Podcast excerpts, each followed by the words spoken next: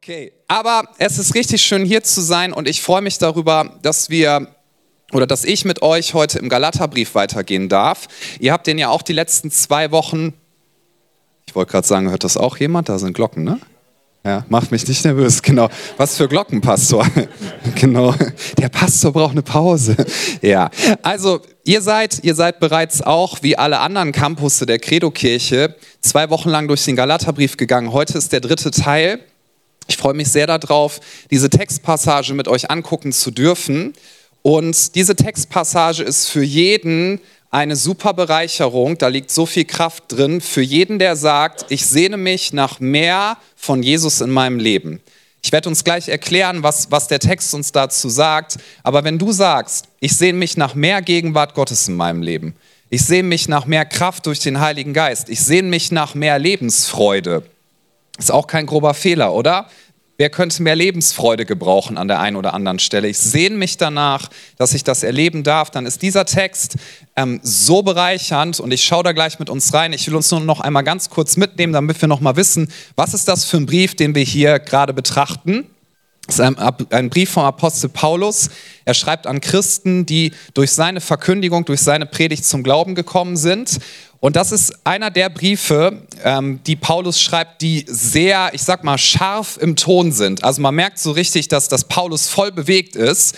Aber es ist sehr, sehr wichtig, dass man versteht, er schreibt das, weil er diese Christen von ganzem Herzen liebt und weil er sich so sehr Sorgen macht. So sehr Sorgen. An alle Eltern mal. Kennst du das, wenn du, wenn du dein Kind siehst und du denkst, mein Kind ist jetzt 19 oder was auch immer, du bist ja eigenständig, aber dein Kind macht irgendwas, wo du denkst, das ist nicht gut, das wird dir schaden, mach das nicht. Und du bist so richtig innerlich in Rage, ja, oder das reicht schon manchmal bei Freunden oder wie auch immer, wo auch immer du das hast, dass du denkst, mach das nicht, das ist, das ist doof. Und das ist auch was, was Paulus in diesem Brief das finde ich schon manchmal herausfordernd, was für Vokabeln er benutzt, aber es zeigt einfach, wie sehr er diese Christen liebt und wie sehr er sich Sorgen macht um sie.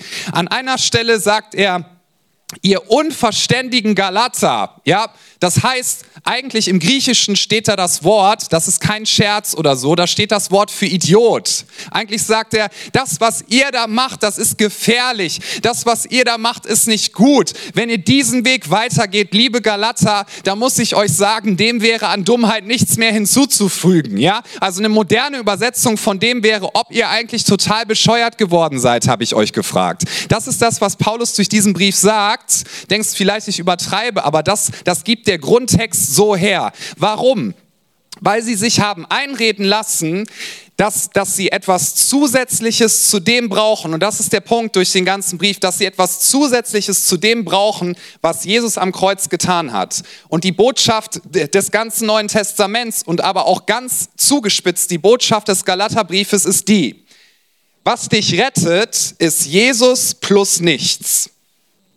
Was dich rettet, ist Jesus plus nichts. Und wogegen sich Paulus hier wendet, sind Menschen, die gesagt haben, ja, ist ja schön, dass jetzt auch Leute, die keine Juden sind, auch Christen geworden sind und dass sie an Jesus glauben, alles prima, aber die müssen bitteschön sich an die Gebote des Alten Testaments halten und nur wenn sie sich beschneiden lassen, dann werden sie wirklich ein Christ sein. Also so ein ganz, ganz echter. Das heißt, sie haben gesagt, wir sind uns einig darüber, Jesus hat uns gerettet, alles prima, das glauben wir.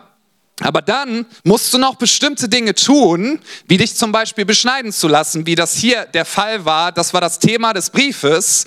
Und wenn du das tust, dann bist du bei Jesus angenommen, dann bist du bei Gott angenommen, dann wirst du ewiges Leben haben, ja.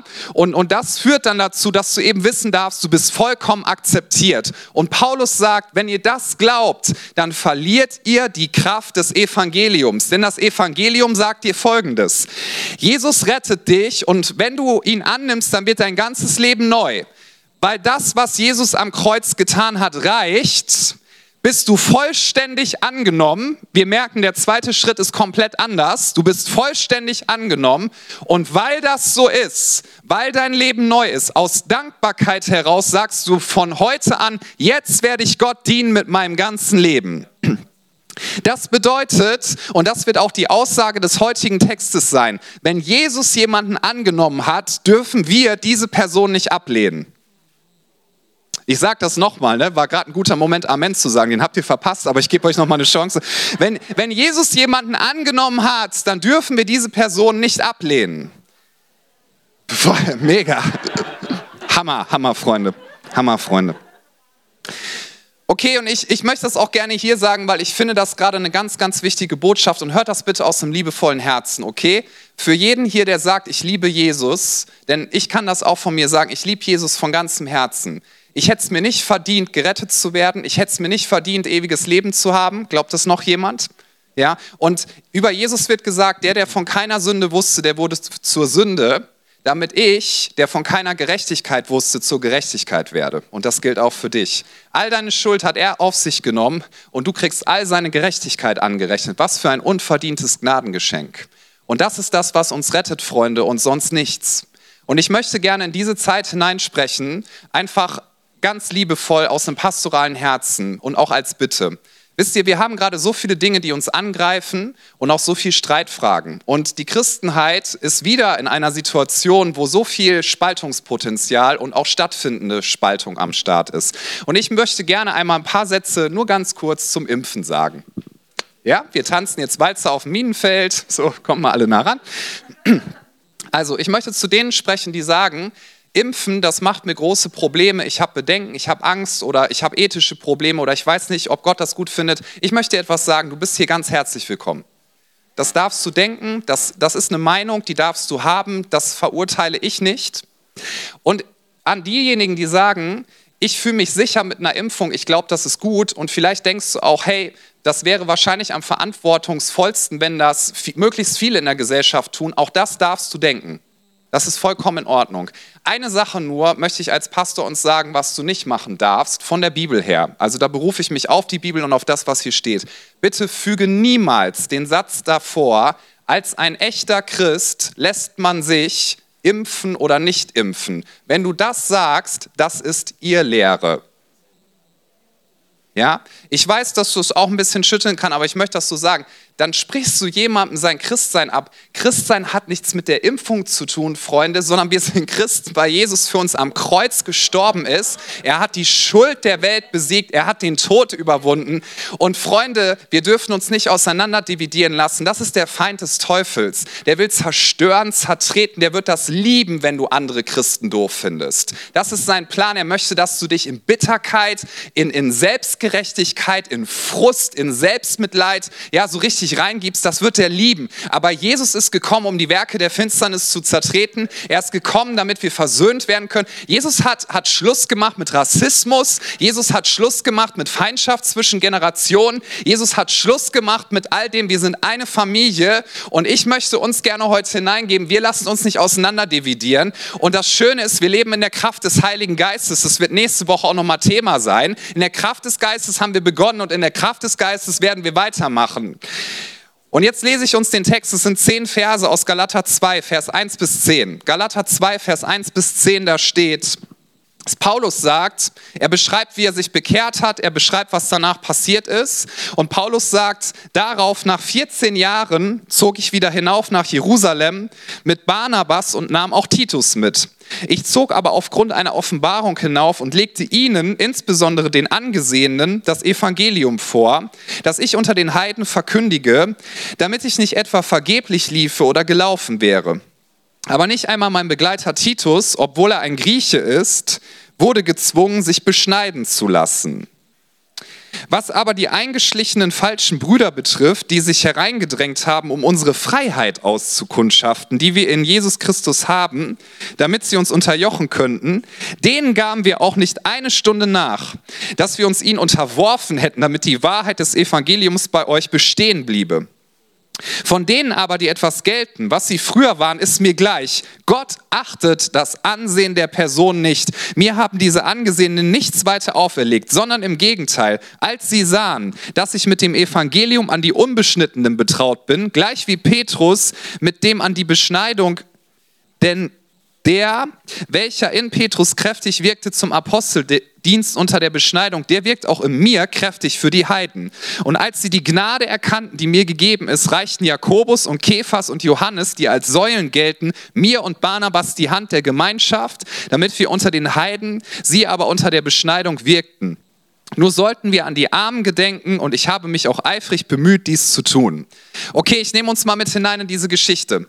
Also letzte Woche, falls du hier warst, sonst hör das gerne nochmal nach, hat Paulus biografisch berichtet, wie war das, als er sich bekehrt hat.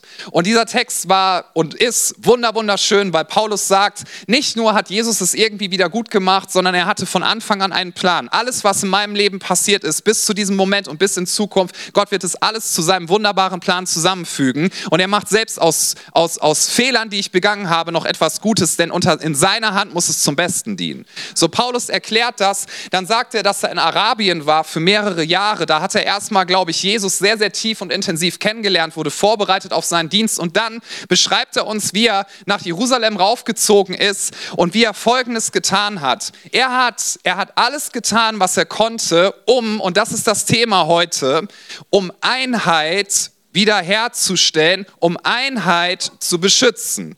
Das ist das, was er getan hat. Er ist nach Jerusalem gegangen mit Barnabas und Titus. Er hat dort die Apostel getroffen, die unter den Juden gepredigt haben, zum Beispiel Petrus, ja.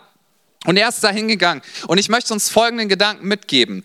Es wäre so leicht gewesen für Paulus zu sagen, ja, wenn mir Leute vorwerfen, ich habe ein zu flaches Evangelium, was ich predige, dann sollen die mir das halt vorwerfen, dann gehen wir jetzt halt getrennte Wege, ja? Ich meine, ich sehe doch, was Gott durch mein Leben tut und dann sind die halt, die machen ihren Dienst, ich tue meinen Dienst. Warum soll ich mich anstrengen, dahin zu gehen? Das ist ja anstrengend, ja? Sich damit auseinanderzusetzen und dann muss ich darlegen, was ich alles gemacht habe und warum soll ich mir das geben? Ganz ehrlich, ich ziehe mich zurück, ja? Ich poste noch so einen frechen Spruch über die, ja, die Apostel da in Jerusalem, die sollen mal gucken und so. Und, und wenn, wenn ihr Galater, ne, wenn ihr das glauben wollt mit der Beschneidung, dann, dann macht das doch von mir aus. Ist mir doch egal, ziehe ich weiter durch die Gegend und predige. Ich habe genug Gefolgschaft. So, das hätte Paulus ganz, ganz leicht sagen können, aber eine Sache wusste er. Und das finde ich ist der Schlüssel und da hoffe ich, dass uns das total auch nochmal positiv mitnimmt. Paulus wusste eins, wenn er jetzt nicht für Einheit kämpft und sich einsetzt, dann wird sein Dienst von diesem Moment an wesentlich kraftloser werden. Seine Berufung, wie er sie ausüben kann, wäre geschmälert worden. Seine Seele, ja, der, der Heilige Geist hätte sich mehr und mehr zurückgezogen. Nicht, dass er nicht mehr in ihm gewohnt hätte, denn der Heilige Geist lebt in jedem Christen. Amen. Ja, aber die, wir können ihn betrüben und er zieht sich zurück da, wo Uneinheit ist. Und Paulus wusste, dass all das passiert. Er wusste, wenn ich jetzt nicht für Einheit einstehe, wenn ich mir jetzt nicht die Mühe mache, auch wenn es mich was kostet, da extra hinzureisen, extra mit ihnen zu reden, dann kommt Spaltung in die Kirche, dann wird mein Dienst von diesem Moment an nicht mehr so fruchtbar sein, wie er vorher war. Sprich, von diesem Moment an musste Paulus sich entscheiden, ich könnte mein Leben lang in Selbstmitleid versinken versinken und so richtig schön das Badewasser mit Quietscheentchen und allem einlassen. Ja, ich tue mir selbst so leid. So, oder ich äh, in Bitterkeit oder in Besserwisserei. Das geht so schnell, oder? Und da sind wir alle mit eingeschlossen übrigens. Da darf, braucht keiner von uns so fromm gucken. Mir geht das auch so. In unserem Herzen gibt es diese Tendenz, dass wir immer wieder denken wollen, ich bin besser als die anderen. Ja. Ich habe das besser gecheckt als andere Christen. Ich mache das besser. Und wenn die das nicht checken, so das hätte Paulus locker machen können. Und er wusste eins, hier steht alles auf dem Spiel. Hier steht alles auf dem Spiel. Deswegen reist er nach Jerusalem und deswegen sagt er dort den Aposteln, ich möchte bitte, dass wir in Einheit unterwegs sind. Ganz demütig. Und er hat ihnen Titus mitgebracht, das finde ich total interessant. Paulus geht da nicht hin und sagt, so, jetzt argumentieren wir mal und am Ende, ne, ich werde euch das alles darlegen. Er hat eins gesagt, ganz spannend. Das hier ist Titus, Titus ist einer meiner Begleiter. Titus ist jemand, den ich fördere. Er hat sich durch meine Verkündigung bekehrt. Ähm, er hat das Evangelium erkannt und das Evangelium wirkt in seinem Leben. Und ich würde euch einladen wollen, interviewt Titus, stellt ihm Fragen, merkt so, was, ja, was, was, was kommt so rüber und findet heraus, ist hier wirklich ein neues geistliches Leben entstanden, ja oder nein? Und das Spannende ist nicht durch die Argumentation, die Paulus hier gebracht hat, sondern dadurch, dass Titus dort stand und dass die anderen Apostel, also Petrus und Co., gesagt haben, wow, der hat wirklich Jesus getroffen, er hat wirklich neues Leben, sind sie dann, so wie wir es gelesen haben, eben darin übereingekommen zu sagen, nein, er muss sich nicht beschneiden lassen, sein Leben ist ja neu. Wie sollten wir das von ihm verlangen? Er hat wirklich Jesus Christus kennengelernt, sein Leben ist neu, er hat den Heiligen Geist, alles gut. Und dann reichten sie Paulus und Barnabas die Hand und das war im damaligen kulturellen Kontext nicht einfach nur, hey, Handshake, ne, Ghetto-Faust und so, sondern das war ein Zeichen von, wir sind eins, wir akzeptieren akzeptieren dich vollkommen, wir lassen uns nicht auseinander dividieren. Das ist das, was sie gemacht haben. Und dadurch wurde Einheit wieder gefestigt, Einheit wieder hergestellt. Und ich will es mal ein bisschen dramatisch ausdrücken. Die Fragestellung, ob du Momentum haben wirst in deinem Leben in diesem Jahr, also ob du geistliche Bewegung nach vorne haben wirst, ob du, weil das sagen wir auch oft, wir sehnen uns nach mehr von Jesus und nach seiner Gegenwart, oder? So, und, und oft kommen wir dann darauf, ja, da müssen wir mehr Lobpreis machen. Freunde, ich liebe Lobpreis, aber ich, ich möchte basierend auf dem, was dort steht, eins sagen. Wenn du Uneinheit lebst, dann zieht der Heilige Geist sich zurück. Da kannst du singen, bis, dir, bis die ganze Kehle draußen ist, wieder reinspringt, wieder rauskommt. Du kannst worshipen, du kannst wippen, du kannst Geige spielen, Entschuldigung, ja. Du kannst alles machen. Von mir aus fängst du Fahnentanz wieder an. No offense. Du kannst das alles machen. Du wirst die Gegenwart Gottes nicht erleben, weil Gott hasst Uneinheit.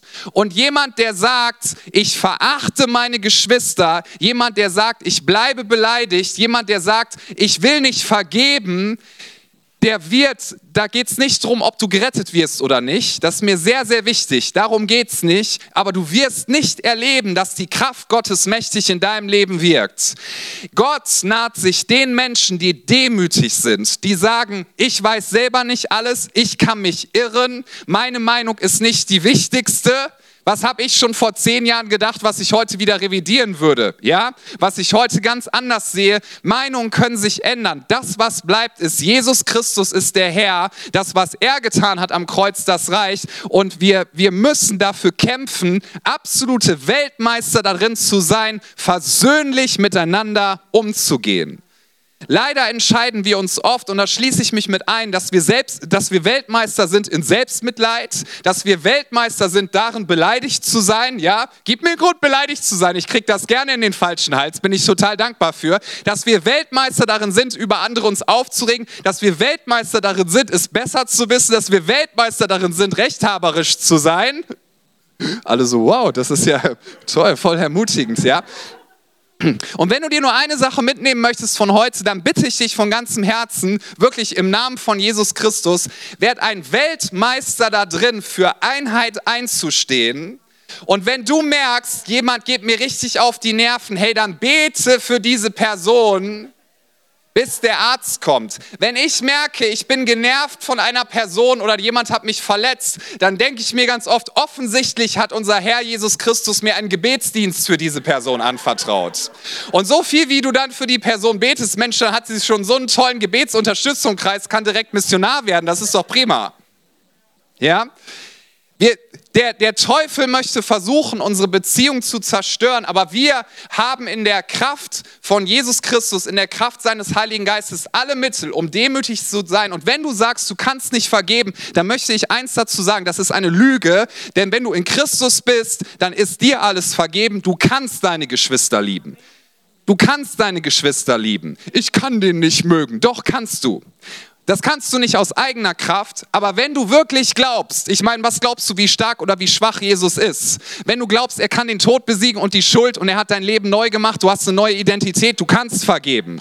Du kannst Leute innerlich freilassen. Du kannst aus dem Gefängnis der Bitterkeit kommen, weil der Teufel würde es lieben, wenn deine Seele sich dieses Jahr mehr und mehr deformiert, wenn mehr Dunkelheit hineinkommt, wenn mehr Hass hineinkommt. Aber Freunde, egal was außen ist, wir haben die Kraft des Heiligen Geistes, wir haben das Evangelium Evangelium. Und das Evangelium ist nicht nur Einstieg in den Glauben, sondern es ist A bis Z. Das Evangelium ist nicht nur so ein Sprungbrett und dann jumpst du in so einen Pool. Das Evangelium ist der ganze Pool. Da ist alles drin, was wir brauchen. Es heißt gute Nachricht. Du musst andere nicht mehr doof finden.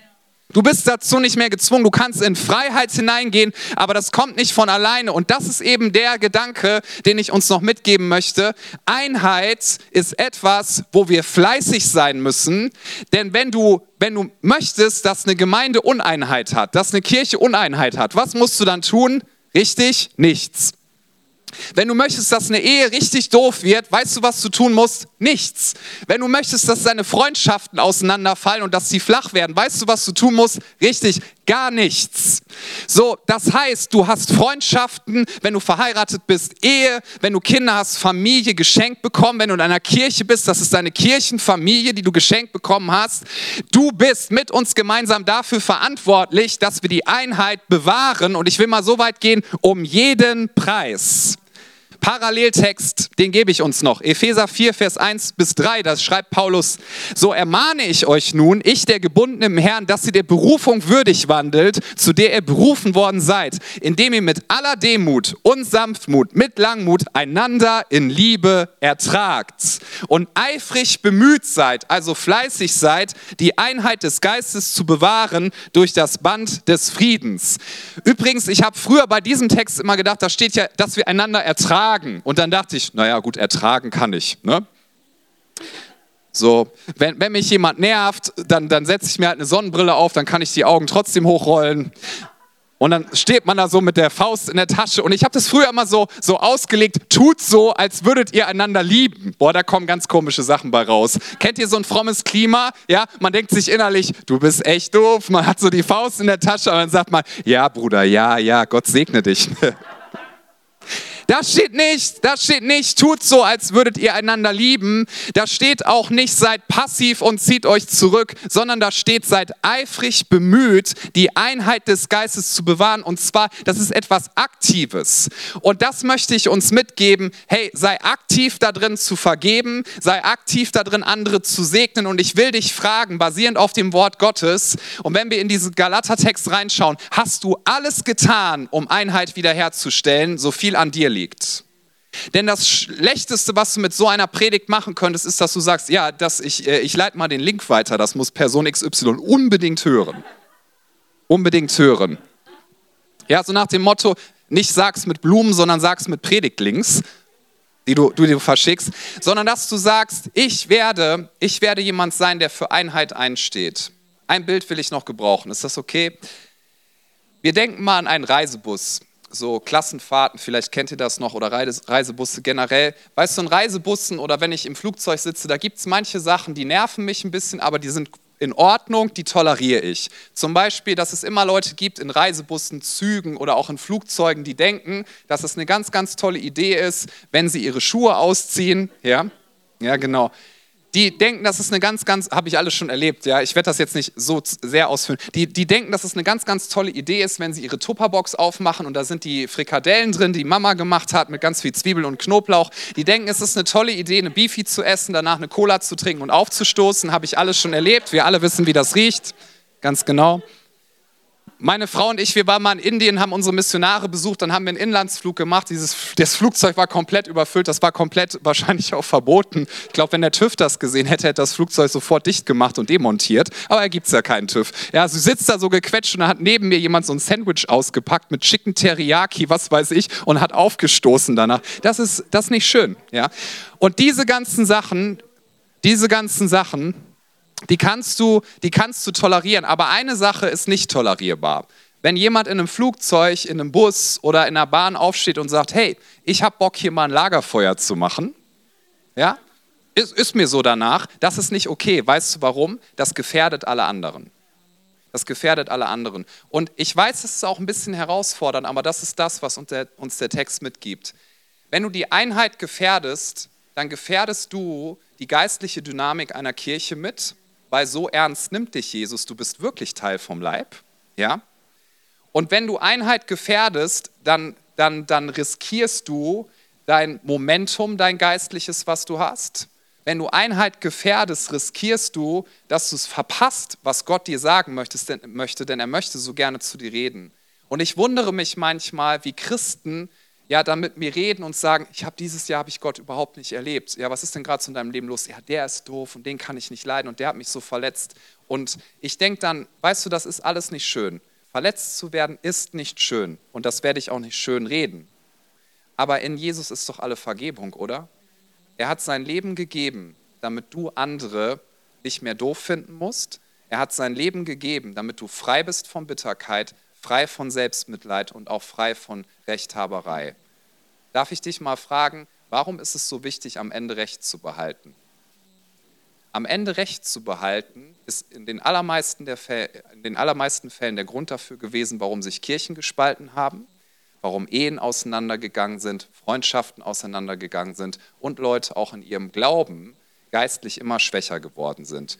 Nur weil es ihnen so wichtig war, am Ende muss ich Recht haben.